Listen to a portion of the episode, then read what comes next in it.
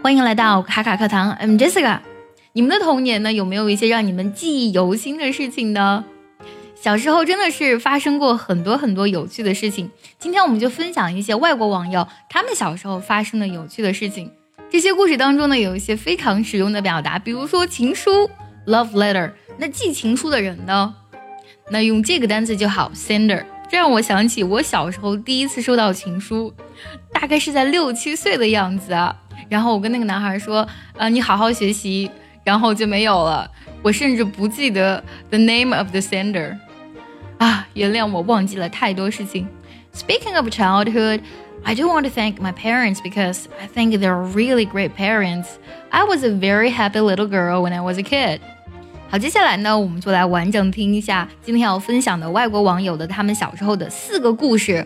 如果你觉得呢我的语速比较快，听不太懂， 可以加入我们早餐英语的会员课程哦，里面有我慢版的带读，还有完整的讲解。I didn't speak until I was two years old, causing my mother to worry for a long time that I might be deaf. When I finally did speak, it was when my parents had friends over for dinner. My first words addressed to the person next to me were, Would you like some more cake? I received my first love letter in second grade.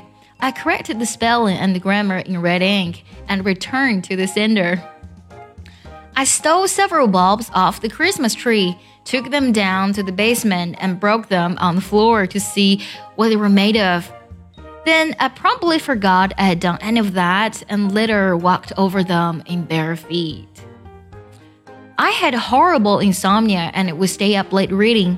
I snuck a flashlight under my pillow so I could read. My mom realized what I was doing and why and replaced the batteries when needed without me asking for it.